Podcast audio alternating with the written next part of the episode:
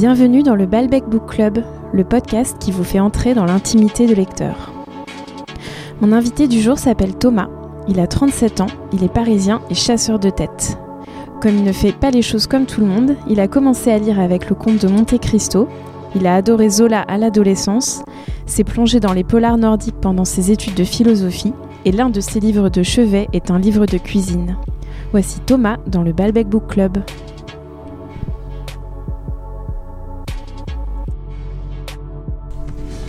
Bonjour Thomas. Bonjour Sozik. Alors, quel est ton premier souvenir de lecture? Mon premier souvenir de lecture, alors il y en a probablement deux, parce que j'ai grandi euh, dans deux cultures, entre la France et, la Suède. Euh, côté français, je pense que c'était les lettres de Montmoulin, d'Alphonse Daudet, que mon père me lisait, donc c'était pas encore euh, le premier livre que, que, je lisais moi, mais c'est pas forcément un très bon souvenir. Ah je trouvais ça un peu cruel. Je me souviens surtout de la chèvre de Monsieur Seguin qui était un peu, euh, un peu dur. Euh, donc c'était pas forcément un très très bon souvenir. Mais côté suédois, c'était un livre qui s'appelle euh, Ronia, fille de brigand, qui est un livre d'Astrid Lindgren. qu'on connaît ici, mais surtout en France pour la série sur Fifi Branancier, mais qui a écrit plein de choses et qui est vraiment un auteur que, que, tous les enfants en Suède lisent quand ils sont petits. Et, ça fait trois générations, je crois, maintenant, en plus même. Et, euh, ce livre-là, il est, particulièrement, euh, particulièrement sympa à lire ou, euh, ou, à se faire lire quand on est petit, parce que c'est l'histoire d'une d'une fille, d'un brigand, d'un clan en fait, dans la forêt en Suède. Donc tout ça se passe, c'est un conte, hein, donc on n'est pas dans la réalité. Euh, et qui doit trouver des liens avec un clan euh, rival. Et donc euh, il y a des connexions qui se créent. Et c'est toute une intrigue autour d'enfants dans la forêt. Donc c'est l'aventure. Et je crois que c'est le premier contact aussi que j'ai eu avec l'imagination en fait dans, la littérature. Cette mécanique de créer des images à partir d'un texte qu'on lit. Voilà. C'est super. Donc c'est mon premier vrai souvenir de lecture ou en tout cas de un texte qu'on a pu me lire. D'accord, d'accord. Donc c'était des livres qu'on te lisait euh, les deux. Et tu les as gardés? Tu les as encore ces livres-là? Euh, Je ne pense pas, non. Ça fait quand même euh, quelques années. Mais non, je crois pas. Et ton premier souvenir de lecture de que toi tu, Alors je pense que c'était vers les 10-12 ans ou, un peu avant, peut-être, je, je sais plus, mais c'est surtout des grands romans euh, d'aventure du 19e siècle. Des, euh, je pense à Moby Dick ou au Comte de Monte Cristo. Euh. Le Comte de Monte Cristo, c'est un livre qui m'a beaucoup marqué. C'est une, vengeance, il y a une, très grande violence dans la vengeance du, du personnage dans la deuxième partie, mais c'est une violence qui est justifiée, donc il y a un côté un peu jouissif comme ça. et c'est une super histoire, c'est très bien écrit. Euh, voilà, donc tous ces romans-là, Robinson Crusoe ou certains livres de, Jules Verne aussi, euh, ce côté vraiment, euh, bah, c'est l'aventure quoi. Je mm. pense que c'est ce qu'on aime lire quand on a cet âge-là aussi. T'avais quel âge du coup à peu près quand tu Autour de 10 ans, 10, 10 entre 9 et 12. Ok. Et à l'adolescence, après, t'as continué à lire les grands romans du 19e ou, Alors en partie, en partie parce que j'ai euh, j'ai eu vraiment euh, de très très bons souvenirs en lisant. Euh, enfin, je, garde de très bons souvenirs plutôt de Maupassant et de Zola. Notamment Maupassant, je pense à Pierre et Jean notamment. Alors pas tellement pour l'histoire elle-même qui, est, très bien racontée, qui se passe au Havre, etc. Mais surtout pour la préface. Je, crois que la préface s'intitule Le roman, justement. Et en fait, c'est un manifeste du réalisme dans la littérature. Et, c'est très bien, enfin, c'est un texte dans lequel Maupassant euh, livre vraiment sa vision du, roman, et ça, c'est quelque chose qui m'a toujours accompagné dans la littérature, c'est cette, euh, euh, ouais, cette volonté de retrouver le réel, en fait, dans, dans les histoires, de, le réalisme, la possibilité de, de, se projeter dans quelque chose qui paraît très crédible, en fait.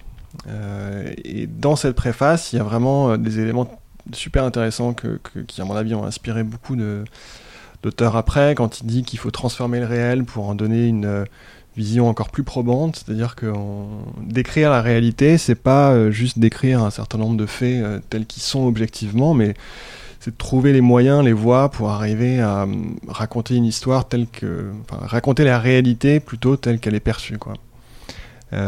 Et ça, je pense que c'est inhérent à cette période-là, de la fin du, 19e siècle, chez Maupassant, chez Zola. On a vraiment l'impression d'y être. Euh, et j'ai retrouvé ça après dans des, dans des polars qui, qui m'ont passionné pour certains auteurs plus tard. Mais donc pour le 19e, j'ai continué un petit peu là-dessus. J'ai peut-être un peu moins accroché avec Balzac, etc. C'est un peu le début mm. de cette tradition, mais mais plus dans, dans, dans, les grands auteurs euh, français de la fin du, siècle. D'accord, donc Zola, euh, à l'adolescence, tu n'avais pas de problème avec ça? Parce qu'en général, c'est un peu l'auteur euh, qu'on fait lire au lycée et qui peut marquer le début d'un ouais, rejet de la littérature. non, mais je pense que non, non, c'est vraiment c'est des histoires qui sont qui sont passionnantes. C'est c'est la première partie évidemment ces romans sont toujours plus gais que la seconde, mais non, non, je trouvais ça, bah, je trouve qu'on est vraiment emporté dans l'histoire parce qu'il y a ce côté euh, réaliste et pour Zola euh, même naturaliste. Donc c'est, euh, crois qu'il passait son temps à, sillonner Paris avec un carnet dans la main pour se renseigner sur absolument tous les détails qui pouvaient lui servir dans l'histoire et ça se sent et on a vraiment l'impression d'être là. C'est comme un film, quoi. Donc, euh, mm. moi, ça, mm. ça m'a pas mal marqué aussi à l'adolescence, effectivement. Et c'est des livres que tu as lus euh, dans le cadre scolaire, justement, ou pas? Euh, Certains, oui. Bah, j'avais une prof de, français et de lettres au lycée qui était assez, qui était vraiment une, Enfin, qui avait vraiment la passion de cette période-là, donc qui nous a effectivement fait lire des, textes, mais j'ai continué après aussi de, mon côté. Ouais. Mm. Hmm. Et tu les relis euh, régulièrement ces livres-là Non. Comment ça se passe? Non, tu relis pas? J'ai essayé récemment parce que évidemment j'ai pas lu tous les Rougon Macquart, mais euh, essayé récemment et là c'était plus difficile. Je sais pas pourquoi. D'habitude, oui, c'est peut-être l'inverse, mais euh, non, c'est pas forcément ce vers quoi je vais me tourner aujourd'hui. Mais ça reviendra peut-être. Hmm. Ok, et euh, après, tu as eu d'autres phases euh, comme ça, euh, une fois que tu en as fini avec le 19e siècle, tu parlais des polars, ce qu'il y a eu Oui, alors avant les polars, il y a aussi eu une période où, là, un peu au début de l'adolescence, où j'aimais bien les livres, les romans d'anticipation ou de science-fiction, mais, mais, certains, et certains auteurs français, je pense à bon, Pierre Boulle, La planète des singes, évidemment, mais aussi... Barjavel, La nuit des mm. temps. Et d'ailleurs, j'ai lu, euh, je, ne l'avais pas lu à l'époque, mais Le Grand Secret récemment. J'ai pas trouvé ça, j'ai pas trouvé ça terrible en fait. J'étais un peu déçu. mais La nuit des temps m'avait beaucoup marqué, donc c'est peut-être une question d'âge aussi. Euh. Je me pose la même question avec Barjavel en fait. Ça m'a beaucoup marqué aussi à l'adolescence et euh, je sais pas si j'aimerais encore aujourd'hui, mais c'est. Oui, oui, mais je pense que c'est un, voilà, c'est un auteur qu'on peut, qu'on peut aimer effectivement quand on a cet âge-là et qui est peut-être Hmm. Donc Boule, Barjavel, euh, je sais pas si j'ai pas d'autres exemples là qui me viennent euh, à l'esprit, mais euh, mais un peu cette ouais c'est cette littérature là que j'aimais bien à l'époque. Et, et c'est à l'époque où j'ai lu aussi le livre qui pour moi est le plus important de, tout ce que j'ai pu lire, qui est 1984 d'Orwell. Ça fait partie aussi des grands des grands textes que j'ai beaucoup aimé à cette époque-là. Pour moi, 1984 c'est un très grand texte parce que on y revient toujours, en fait, c'est une anticipation. D'abord, le livre a été écrit en, 48, donc euh, tout, tout début de la guerre froide. Euh, et, c'est un, un, roman qui décrit, en fait, toute la...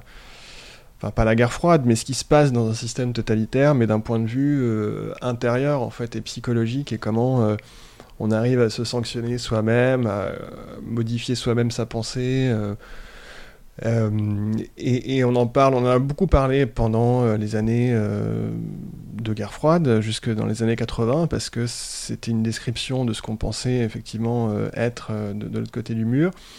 Mais, mais, on en parle aussi maintenant parce que avec la révolution numérique, la problématique des données, de la protection des données personnelles, on arrive, enfin c'est un autre contexte dans lequel on parle souvent de Big Brother, etc. Et c'est aussi l'enjeu elle-même finalement, même si c'est euh, plutôt du, ressort économique que politique, mais euh, c'est euh, voilà comment comment on protège ces données, que devient l'individu en fait dans une société où la transparence est totale, où il y a absolument rien de caché, etc. Donc je crois qu'il a il a mis le doigt à l'époque sur un, sujet qui en fait traverse toutes les époques et toutes les problématiques et ça m'a ça m'a beaucoup marqué. Je l'ai lu plusieurs fois, d'abord en français et après en, anglais. Et tu as vu qu'il avait été retraduit récemment? Ah ça je savais pas non. Ouais, ça a fait un peu de bruit parce qu'apparemment il y a des mots comme novlangue qui ont une nouvelle traduction en français maintenant. Donc, ah d'accord. voilà. Je sais plus exactement laquelle, mais d'accord. on a pas mal parlé.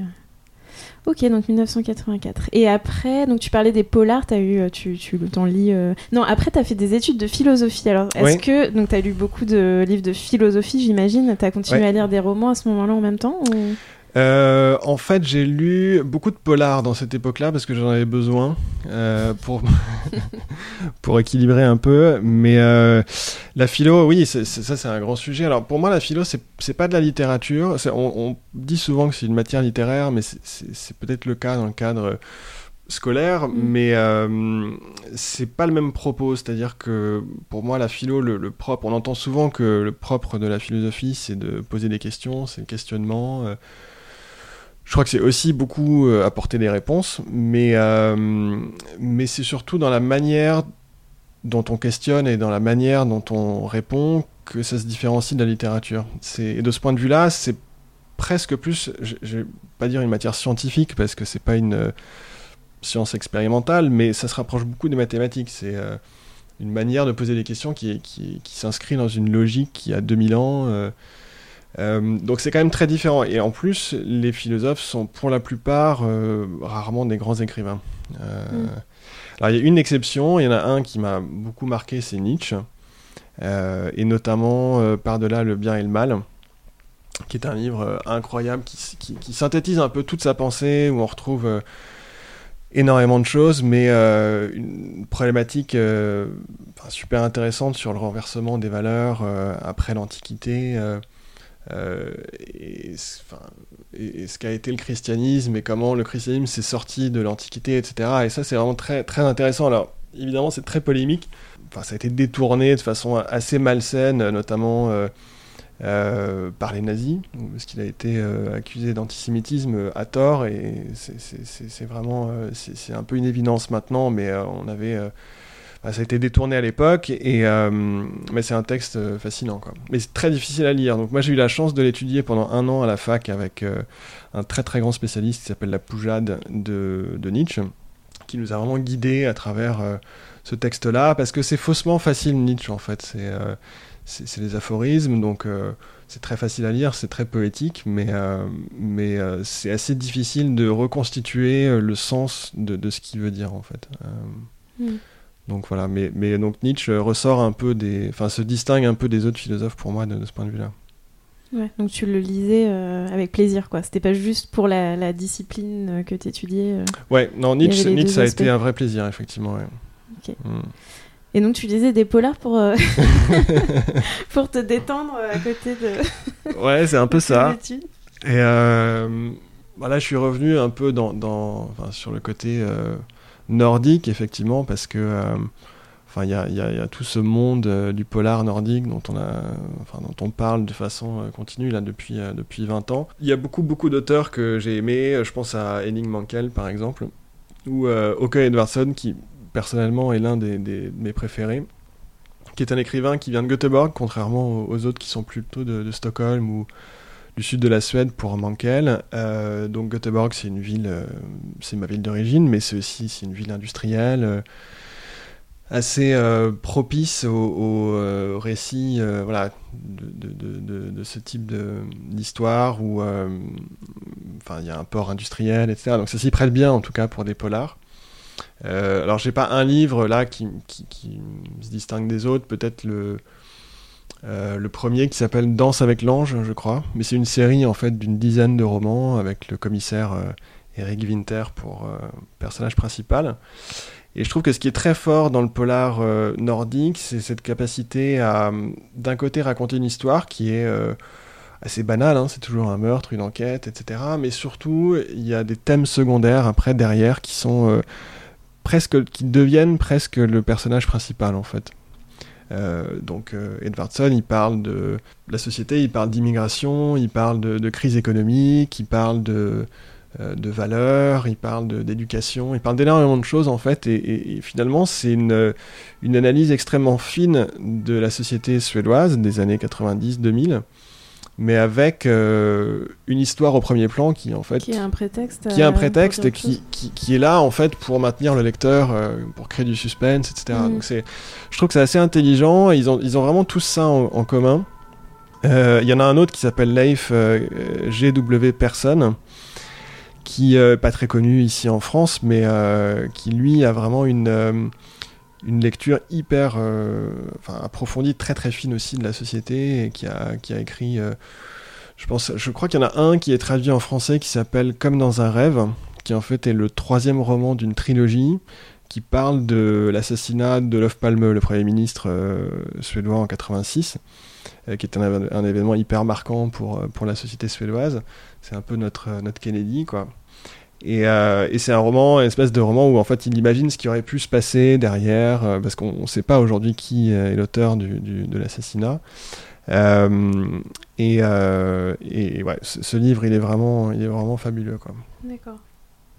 Et des auteurs de polar américains ou français alors français non parce que il y en a pas beaucoup. Il y a Jean-Christophe Granger, mais mais c'est pas c'est pas tout à fait la même chose. Je trouve que c'est effectivement euh, des auteurs qui se concentrent vraiment sur l'histoire en elle-même, qui essayent de, de, faire quelque chose d'original, mais je trouve que le fait qu'il n'y ait pas ce thème secondaire, en fait, et le fait que ça parle pas de société, euh, euh, c'est vraiment l'aspect sociologique, moi, qui m'intéresse dans les polars, en fait, plus que l'histoire, qui, en fait, est toujours un peu la même, quoi.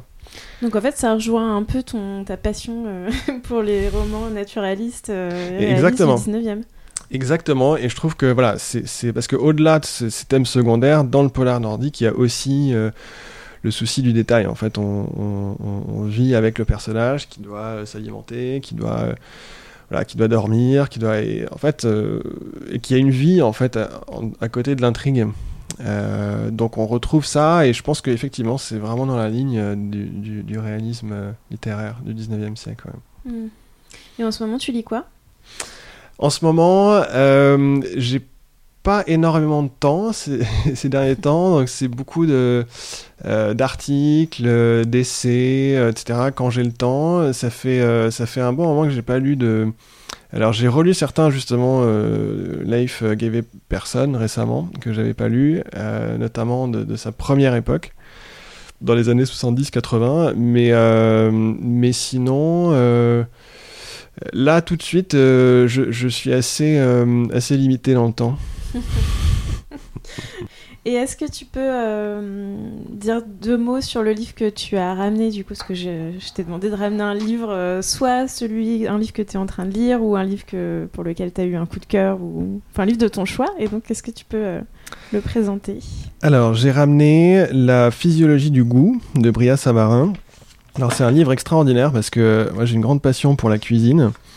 Et c'est un texte en fait qui a été écrit par euh, alors Bria Savarin, c'est un, un, personnage un peu euh, protéiforme, c'est un homme politique, c'est un, grand intellectuel, c'est un très très grand euh, gastronome et connaisseur de la vie gastronomique parisienne du début du 19e siècle. Donc on est avant la nouvelle cuisine, on est dans, une tradition culinaire qui est parfois un peu un peu monstrueuse, hein, mais et, c'est un texte en fait qui euh, parle du goût, euh, de la tradition culinaire, mais dans, dans un contexte un peu, enfin de façon vraiment euh, holistique, c'est-à-dire que c'est un livre sociologique, c'est un livre scientifique, il parle de vraiment beaucoup beaucoup d'aspects. et j'aimerais lire le titre complet de, de fin, du, du, livre parce que ça, ça mérite d'être signalé. Donc c'est Ouvrage théorique, historique et à l'ordre du jour dédié aux gastronomes parisiens par un professeur membre de plusieurs sociétés littéraires et savantes. Effectivement. Donc c'est euh, spécifiquement parisien alors le.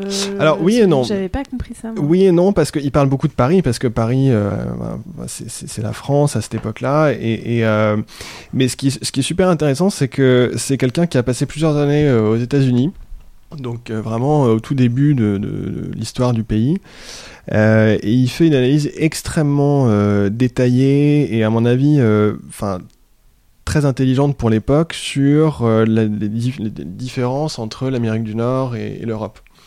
il y raconte et on apprend plein de, choses, des, plantes qui en fait pour nous sont évidentes ou des légumes ou des fruits mais qui en fait viennent d'Amérique du Nord ou à l'inverse des produits qui ont été importés d'Europe et, implantés aux États-Unis. donc c'est super intéressant en fait et derrière tout ça il y a aussi là aussi un thème un peu secondaire où il parle de son époque, il parle de la société, euh, mais à travers euh, la tradition de, de, la cuisine. Et comment tu passes en général d'un livre à l'autre euh, Est-ce que c'est en lisant un critique à un magazine particulier ou des gens qui t'en parlent Ou est-ce que tu as des moyens de prescription favoris? Je pense que c'est beaucoup dans l'échange, effectivement, dans les recommandations des, des uns et des autres. Euh, c'est aussi effectivement euh, des, articles, mais il n'y a pas forcément de revues en particulier en fait, c'est euh, ou de magazines, c'est plutôt ce que je peux lire. souvent, j'ai un peu une pile, hein, je fais comme beaucoup de gens, j'ai une pile de, choses à lire et, puis, je pioche dedans quand j'ai plus rien à lire ou quand j'ai deux semaines l'été pour prendre le temps de vraiment me plonger dedans, mais, euh, mais c'est ça. Mais je pense que le premier euh, canal, entre guillemets, c'est euh, l'échange avec les autres. à quoi ressemble ta bibliothèque, justement Parce que tu parles de ta, de ta pile. Alors en ce moment, elle est assez, elle est assez pauvre parce que j'ai pas mal déménagé. Il y, y, a des livres qui sont un peu, qui sont un peu perdus. et en fait, j'ai trouvé ça agréable aussi de me débarrasser de livres. C'est un peu paradoxal, mais d'en avoir juste quelques-uns en fait sur la table de nuit euh, qui sont ceux qu'on est en train de lire ou qu'on a envie de lire. Euh, euh, donc elle est plutôt réduite.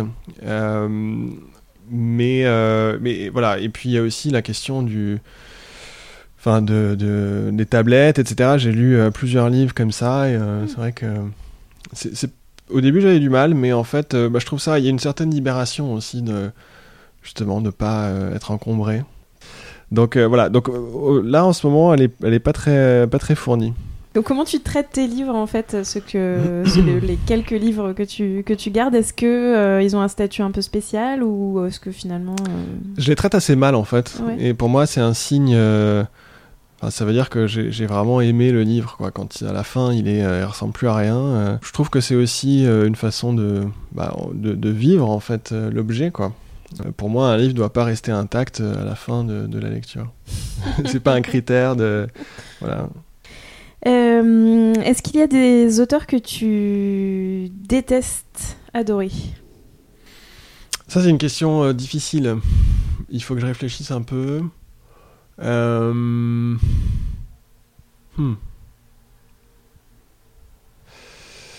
Là tout de suite, non, je, non, j'ai pas de réponse pour ça tout de suite. Ça reviendra, on pourra peut-être y revenir après, mais. Euh. Et à l'inverse des auteurs que tu détestes, euh, que tu adores détester plutôt? Ah oui, alors ça c'est plus facile. Ah, euh, vas-y, balance. Alors c'est c'est surtout des, des, auteurs que j'ai pas lus en fait. Ah. je pense à Welbeck par exemple. Alors j'ai un petit problème, je, dois l'avouer, avec la littérature française euh, contemporaine. Alors c'est très présomptueux de dire ça parce qu'en plus euh, j'en ai une connaissance assez limitée. Mais euh, c'est un genre littéraire, je trouve, qui parle beaucoup, où les auteurs parlent beaucoup d'eux-mêmes d'abord. et où on parle beaucoup de la relation, mais vraiment dans, l'intimité en fait entre deux, trois, quatre personnes. Et c'est Enfin, j'ai toujours eu euh, une, préférence pour la littérature qui parle euh, de la relation entre les gens, mais à très grande échelle. La politique, l'histoire, euh, la géopolitique, etc. Donc, quand on rentre dans l'intimité de la relation, etc., c'est c'est moins mon truc. Et c'est un peu l'image que j'ai, peut-être à tort, hein, puisque j'en ai encore une fois une, connaissance assez restreinte, mais c'est un peu l'image que j'ai de la littérature française contemporaine. Et euh, Welbeck, euh, voilà, c'est typiquement euh, le genre d'auteur que j'ai pas, euh, j'ai pas encore voulu lire. Mais en l'occurrence, Welbeck, on dit souvent qu'il a un point de vue, un regard sociologique, hmm. ce qui est pas forcément vrai d'ailleurs, mais on parle souvent de lui comme ça. Donc, Alors je vais pas, je vais pas argumenter parce que je le connais très mal, mais effectivement, le personnage, etc., me donne, me donne pas mm. très envie. D'accord. Mais ça viendra peut-être. Peut-être pas. Mais c'est marrant parce que en quatre épisodes, euh, tu es la deuxième personne à me parler de Welbeck. Euh, est-ce que est-ce qu'il t'arrive de parler de livres que tu n'as pas lus? Oui, bah voilà, on vient de le faire. Donc euh, Welbeck, par exemple. mais c'est une tradition un peu française aussi de, de créer des polémiques autour de, de, livres, donc il faut bien prendre position sur Soumission, par exemple il m'est arrivé d'en parler effectivement sans, sans l'avoir lu. Euh, mais j'avais vraiment pas envie de le lire parce que c'était. Euh, euh, c'est un peu une dystopie. Alors le, terme est à la mode aujourd'hui, mais pour moi, une dystopie, c'est justement quelque chose qui, doit être crédible, où on doit parler d'un futur qui est extrêmement probable ou, crédible, etc. Ça me semblait pas être le cas dans, dans ces livres-là, quelle que soit l'opinion qu'on peut avoir sur le sujet. Euh, donc ça m'a pas du tout donné envie en fait mm. euh, de, de, de, lire. Donc euh, oui, ça m'arrive. Ça m'arrive parce que c'est comme ça que effectivement. Son côté français. Voilà. Est-ce qu'il t'arrive d'abandonner un livre? Ouais, ouais, ouais, ouais. Il y a, y, a, y a, beaucoup de livres comme ça que j'ai commencé et que j'ai pas terminé. Alors soit par manque de temps, des livres où on a besoin justement de, de prendre le temps, de, de s'y plonger, qu'on peut lire plutôt pendant les vacances, etc. Euh, j'ai essayé Proust plusieurs fois, j'ai jamais réussi, et ça, je crois que c'est un peu dans l'ordre des choses, mais ça viendra euh, peut-être plus tard. Euh, j'ai essayé plusieurs Thomas Mann aussi. c'est un auteur qui m'intéresse, mais que j'ai abandonné, donc, mais, mais peut-être plus tard. Donc oui, ça m'arrive. Mm. Mais c'est assez frustrant en général. Je pense que je sais pas mm. comment. Voilà, c'est un sentiment qui doit être assez partagé, mais c'est frustrant d'abandonner un livre. Est-ce qu'il y a un livre que tu reliras toute ta vie? Je pense que 1984, c'est un livre comme ça, euh, parce que, encore une fois, on y revient toujours euh, sur plein de thématiques euh, différentes. Certains Zola aussi, je pense. donc. tu peux nous dire lesquels Alors, ouais, moi, celui que j'ai beaucoup aimé, alors c'est pas. c'est Au bonheur des dames, par exemple.